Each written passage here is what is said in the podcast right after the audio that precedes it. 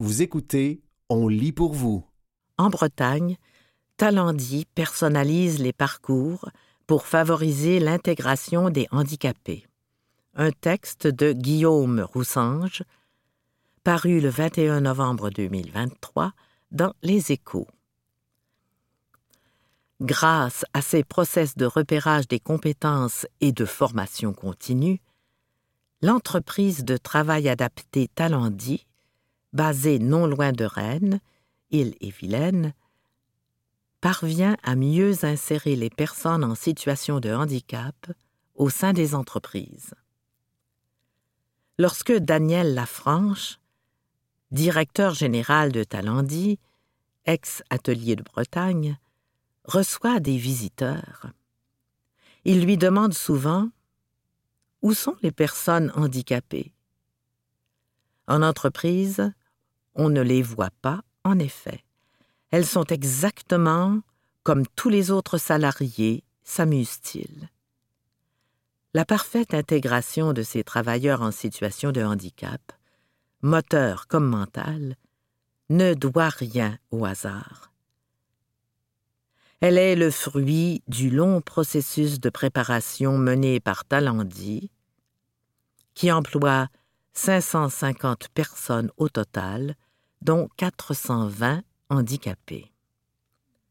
Avec Pôle emploi et Cap emploi, le sous-traitant, industriel notamment, a développé tout un process pour accueillir les nouveaux arrivants analyser leurs aptitudes naturelles, puis organiser une montée en compétences progressive. Il s'agit d'abord de remobiliser ces personnes au parcours souvent difficile, de leur redonner confiance par rapport à leurs capacités, poursuit Daniel Lafranche. L'objectif final étant bien sûr de maintenir l'employabilité de ces salariés grâce à la mise en place de formations ad hoc dans les spécialités historiques de Talendi, l'usinage, le câblage ou la soudure, mais aussi dans de nouveaux secteurs, le digital par exemple. Grâce à cette stratégie, l'école interne, l'école métier, s'est vue décerner en juin 2019 un trophée Lumière qui récompense les acteurs innovants en matière d'inclusion de travailleurs handicapés. En outre, Talendi a également adopté un mode de management collaboratif permettant à tous de participer à l'amélioration des postes, des conditions de travail et des performances de son secteur, selon le dirigeant. Formation et numérique.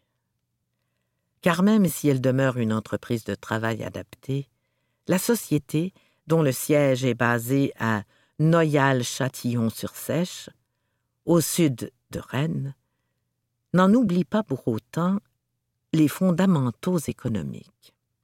Notre volonté est de répondre aux nouveaux besoins des donneurs d'ordre, de participer à leur performance tout en veillant à l'équilibre économique de notre structure, insiste Daniel Lafranche.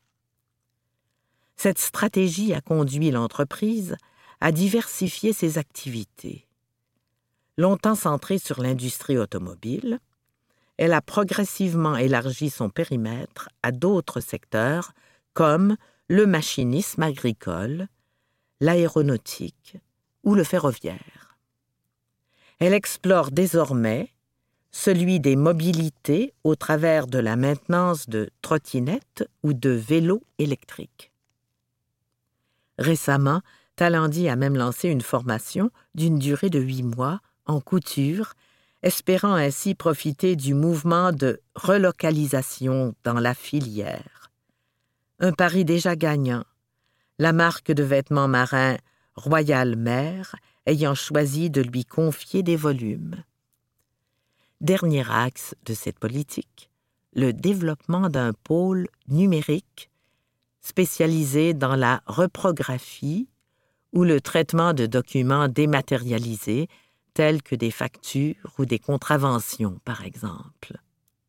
Cette stratégie, finalement très proche de celle d'une entreprise classique, selon le dirigeant, a permis à Talandi de réaliser 15 millions d'euros de chiffre d'affaires annuel. Et donc d'être considéré comme une ETI, note Daniel Lafranche. En France, sur les 800 acteurs du travail adapté, seuls 6 ont atteint cette taille. C'était, en Bretagne, Talandi personnalise les parcours pour favoriser l'intégration des handicapés, un texte de Guillaume Roussange, paru le 21 novembre 2023 dans Les Échos.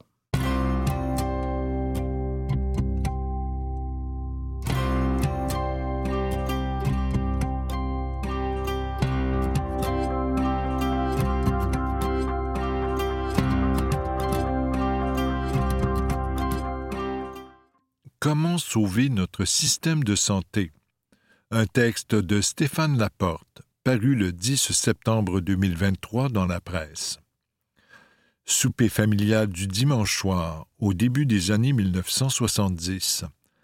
Comme dans toutes les familles québécoises, on parle politique. C'est le sujet numéro un. Et de loin. Les Trudeau, Lévesque, Drapeau, Bourgault, Bourassa, Chartrand sont les influenceurs du temps. Ça vole haut. On parle parfois aussi de hockey, mais ça ne dure jamais longtemps. Tout le monde est toujours d'accord, le Canadien va gagner la Coupe Stanley. D'habitude, la dynamique des discussions chez nous est la suivante. Ma mère émet son opinion, mon père dit le contraire, mon grand frère se range du côté de ma mère, ma grande sœur, la ballerine, lève les yeux au ciel, et moi, je tente de faire une blague qui, la plupart du temps, ne fait que soulever l'ire des deux parties. Exemple. Ma mère affirme que René Lévesque ferait un bon gouvernement. Mon père dit que ça n'arrivera jamais, mon frère pense que le Parti québécois a des chances d'être élu s'il ne fait pas tout de suite la souveraineté.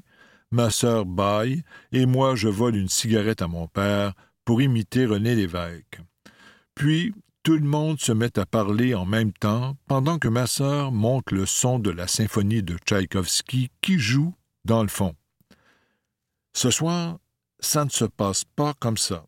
Ce soir, c'est tellement différent que je m'en souviendrai longtemps. Ma mère affirme Il est vraiment bien, le ministre Castonguay.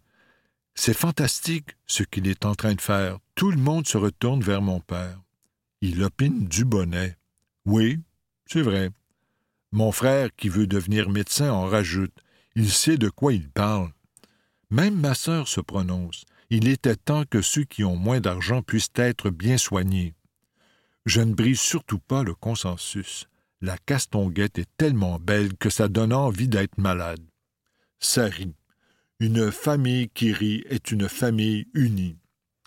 Ça ne s'est jamais reproduit, une telle unanimité autour du responsable de notre système de santé, et ça n'a pas duré longtemps. À peine plus longtemps qu'un souper. Quelques mois plus tard, le ministère de la Santé, appelé alors ministère des Affaires sociales, a commencé à être malade une maladie chronique qui n'a cessé d'empirer. Les ministres se sont succédés, Forget, Lazur, Johnson, Laurent Chevrette, Lavoiroux, Côté, Robillard, Rochon, Marois, Trudel, Legault, Couillard, Bolduc, Hébert, Barrette et Macan. Ils se sont tous vantés, tour à tour, d'avoir trouvé le remède, d'avoir trouvé la solution. Pourtant, le mammouth n'a jamais cessé de tousser et son mal de s'aggraver. Autour de Christian Dubé de s'y attaquer. Bonne chance. Son projet de loi 15 promet d'améliorer l'accès aux soins, comme toutes les améliorations proposées par ses 17 prédécesseurs, qui n'ont pas réussi. Je me demande quelle serait la cote à Vegas de cette nouvelle tentative. Ce serait sûrement très très payant pour Vegas. Tentons de trouver d'où vient ce problème insoluble. Revenons à la base. Qu'est-ce qu'un hôpital? L'hôpital est un hôtel gratis. Tout le monde peut y aller, il suffit d'être malade. Et des malades, ce n'est pas ce qui manque. S'il y avait pénurie de malades au Québec, notre système de santé serait parfait. Mais comme il y en a plein, il ne répond pas à la demande. On n'a jamais assez de cash pour subvenir à tous les besoins.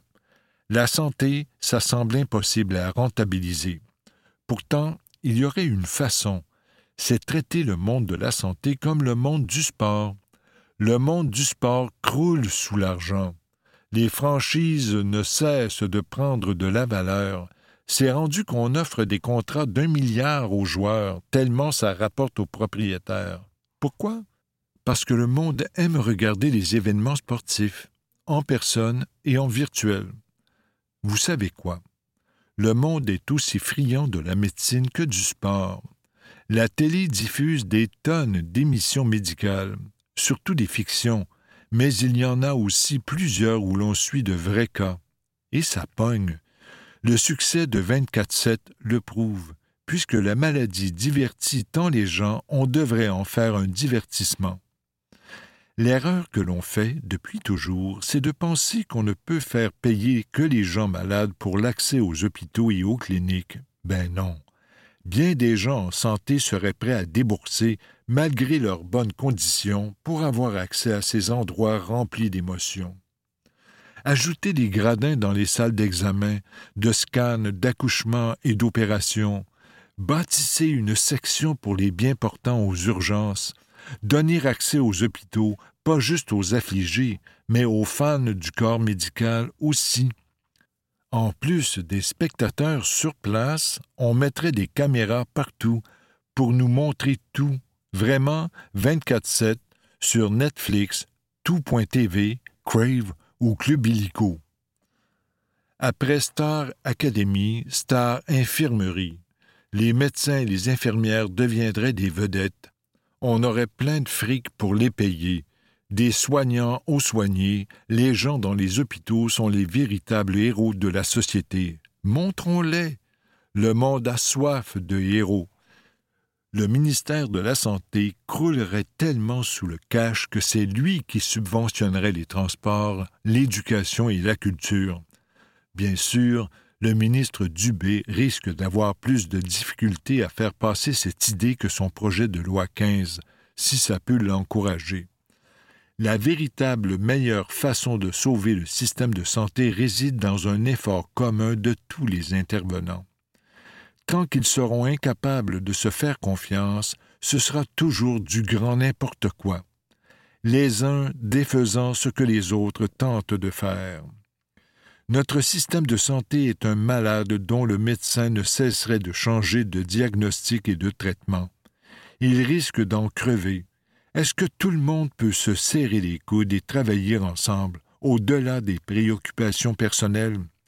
Nous avons tous un rôle à jouer, même nous qui n'œuvrons pas dans le milieu hospitalier, c'est de rester en santé nous-mêmes et de veiller sur la santé des gens qu'on aime. Ça fera déjà ça de sauver. C'était Comment sauver notre système de santé un texte de Stéphane Laporte paru le 10 septembre 2023 dans la presse.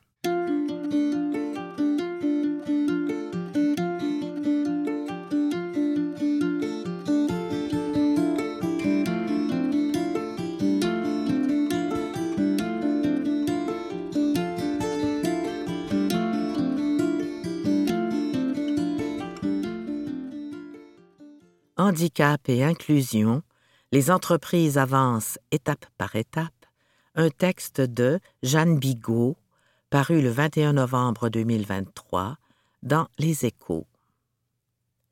Qu'il soit moteur, mental, sensoriel ou psychique, le handicap peine encore à être compris par les employeurs.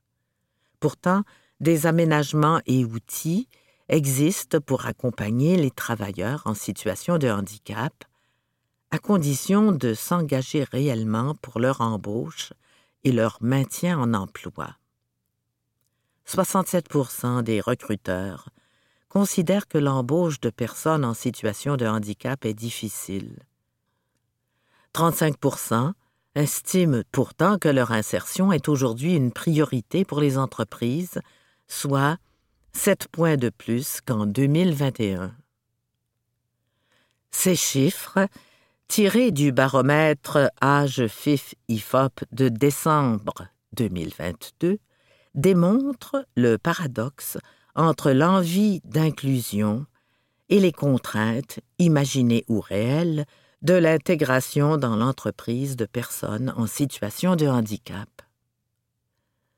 Résultat, d'après la DARES, Direction de l'animation de la recherche des études et des statistiques, le taux d'emploi direct est de 3,5% en 2021, alors même que les entreprises de plus de 20 salariés ont, depuis 1987, l'obligation de compter 6% de travailleurs handicapés dans leurs effectifs. Si l'employeur ne respecte pas cette loi, il doit verser une contribution annuelle à l'AGFIF, Association pour la gestion des fonds pour l'insertion professionnelle des personnes handicapées. Dans les faits, face à une possible discrimination à l'embauche, se pose naturellement la question de parler de son handicap ou non. Tout dépend de la politique de l'entreprise. Plus elle va faire des actions de communication en faveur de l'inclusion, plus le salarié aura de facilité à s'exprimer, explique le docteur Iliopoulos, directrice médicale adjointe de l'association d'accompagnement Arim Conseil. Au-delà des quotas, idéalement, les entreprises tendent vers la création d'environnements de travail dans lesquels les salariés ont un égal confort à parler de leur handicap ou à ne pas en parler. Des agents et des aménagements. Toujours selon le baromètre âge FIF-IFOP, 67% des recruteurs estiment que la présence d'un référent handicap dans l'entreprise est essentielle pour améliorer l'inclusion des travailleurs handicapés dans l'entreprise. Ces personnes ressources, souvent rattachées à la mission handicap des services RH, aident à l'aménagement de postes, mais aussi à la détection et la prévention des inaptitudes. Nous pouvons intervenir sur les transports, l'accessibilité aux bâtiments, l'ergonomie du poste, les horaires de travail, l'aide à l'achat de matériel comme des fauteuils ou des prothèses. Liste Yamina Ségéon, chef de lutte contre les discriminations du CNFPT, organisme de formation des fonctionnaires qui compte 10,8% de personnes en situation de handicap parmi ses agents. Pour accompagner les entreprises, des aides au financement sont possibles. Une structure privée peut faire appel à l'âge FIF, tandis que le secteur public dépend, lui, du FIP-HFP, Fonds pour l'insertion des personnes handicapées de la fonction publique. Chaque année, nous signons une convention avec le FIP-HFP et dépensons près d'un million d'euros pour accompagner nos agents handicapés, reprend Yamina Ségéon. Les entreprises et leurs salariés peuvent de plus se faire conseiller des sujets spécifiques grâce à des structures comme Arim Conseil, spécialisées dans les handicaps psychiques, cognitifs et mentaux, aujourd'hui encore continent caché du handicap. Outre les outils offerts aux employeurs, l'association aide le salarié handicapé à adapter lui-même son poste ou son organisation grâce à du coaching, et des outils de planification et d'organisation. Nous ne remplaçons pas le médecin traitant, mais nous sommes en première ligne pour les aider à reprendre le soin si celui-ci est interrompu. Ils nous entendent car nous sommes neutres et ils se sentent en confiance, explique le docteur Iliopoulos. Former les équipes. L'inclusion ne passe pas uniquement par l'aménagement du poste et de l'emploi du temps, mais aussi par la formation des équipes, du recruteur au manager.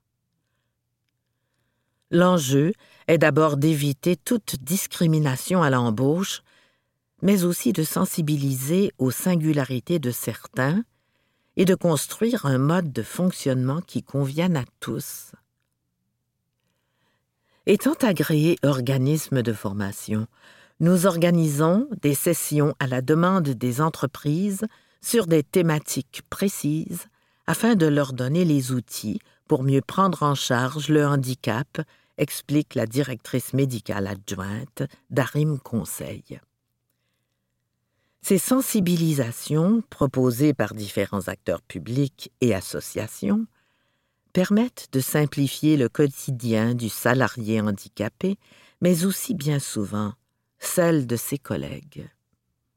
L'équipe a besoin de comprendre pourquoi les tâches sont allégées ou aménagées.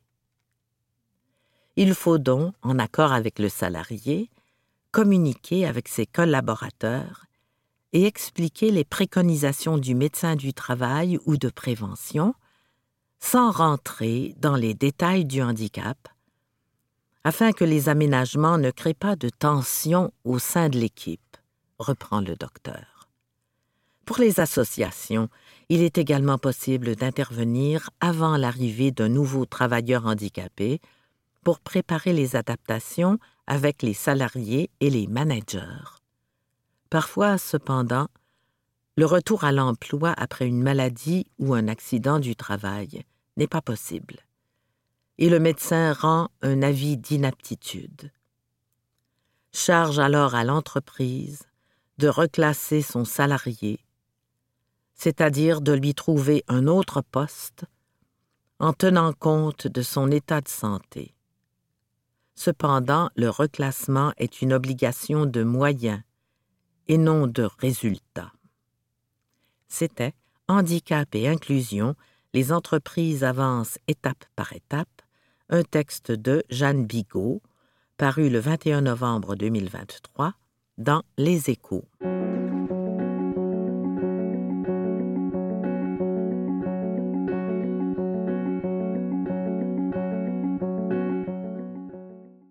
Fins du monde.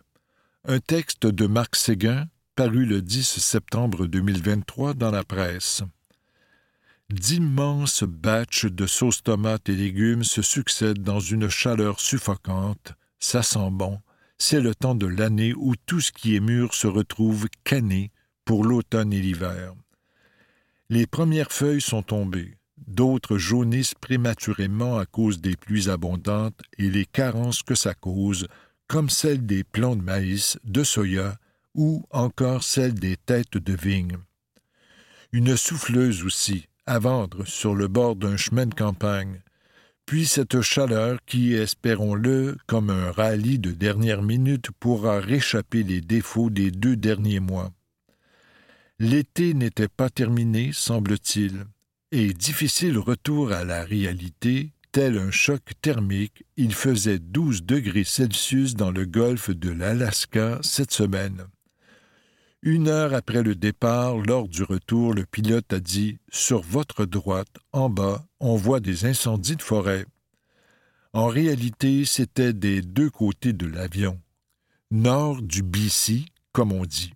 À 45 000 pieds d'altitude, on voyait très bien les gigantesques panaches de fumée au sol. Ah oui, j'ai pensé la réalité est parfois un élastique qui reprend sa forme. Note à tous pour la culpabilité et la condamnation sociale qui flottent aussi dans l'air sur notre empreinte, je plante en masse d'arbres dans une année pour, à tout le moins, faire semblant de respecter la carboneutralité d'une vie loin d'être exemplaire. C'est ailleurs que la réalité frappe, dans l'exercice nécessaire de s'informer et d'être un bon citoyen. Car les actualités, pendant cinq jours, ne se rendaient pas par choix, au milieu de l'océan, comme ces enfants qui font disparaître le monde en se cachant les yeux. À partir des feux, donc, rattrapé par une avalanche d'actualités sur l'itinérance qui explose, sur les failles sociétales, sur la guerre, l'éducation, le recul des droits des Afghanes et des femmes partout sur la planète, sur Pierre Poilievre, encore l'inflation ou les milliards d'échecs d'un monde qui brûle. Tab, ai-je dit à voix haute en renouant avec le présent. Est-ce qu'on va se rendre aux fêtes? Mère Noël, je veux une clim et des conditions de vie heureuses pour tous les humains. N'est-ce pas là, par ailleurs, la base de ce que l'on est, comme déclaré par l'ONU et s'est déconnecté de la réalité? Naître égal, ben oui, une clim pour tous, donc dans nos priorités. Et des toilettes universelles, tant qu'à y être. Un petit aéroport sur une île du Pacifique Nord, dix chaises, deux portes. Men, Langa et Woman, Jada. Sur un quai de mer, quelques jours plus tard, j'ai posé la question à un jeune homme de la nation Haïda. Est-ce qu'il y a un débat ici sur le non-genré? Sa réponse traduite et en retirant les mots elle et fuck, non, la vie est ailleurs, on n'a pas ce luxe ici. J'adore les guides de chasse et pêche car ils habitent et occupent un territoire. Il est rassurant de les écouter sur la survie. Le jeune homme pesait et mesurait les prises ramenées par les pêcheurs dans la journée. Pour en faire un constat triste, on soupçonne. On est davantage préoccupé par la petite taille des poissons et leur nombre décroissant que par les histoires des gens de la ville. Et devine où va le poisson qu'on pêche ici dans le golfe? Dans les grandes villes? Non, dans l'anonymat. Et un peu dans les actualités ici et là, et dans cette odeur persistante de fin du monde qui nous entoure depuis quelques années. Les plants de concombre ont séché, les citrouilles sont apparues à travers un feuillage éclairci. Le blé d'Inde tire à sa fin et les oignons sortent de terre. Les pommiers sont lourds et chargés. L'été courbe l'échine. On avance, obligé. Chacun dans son territoire, sous le même ciel et la même lune, un peu inquiet. Entre-temps, ça sent les tomates qui cuisent, il y aura ça d'arraché aux apocalypses quotidiennes.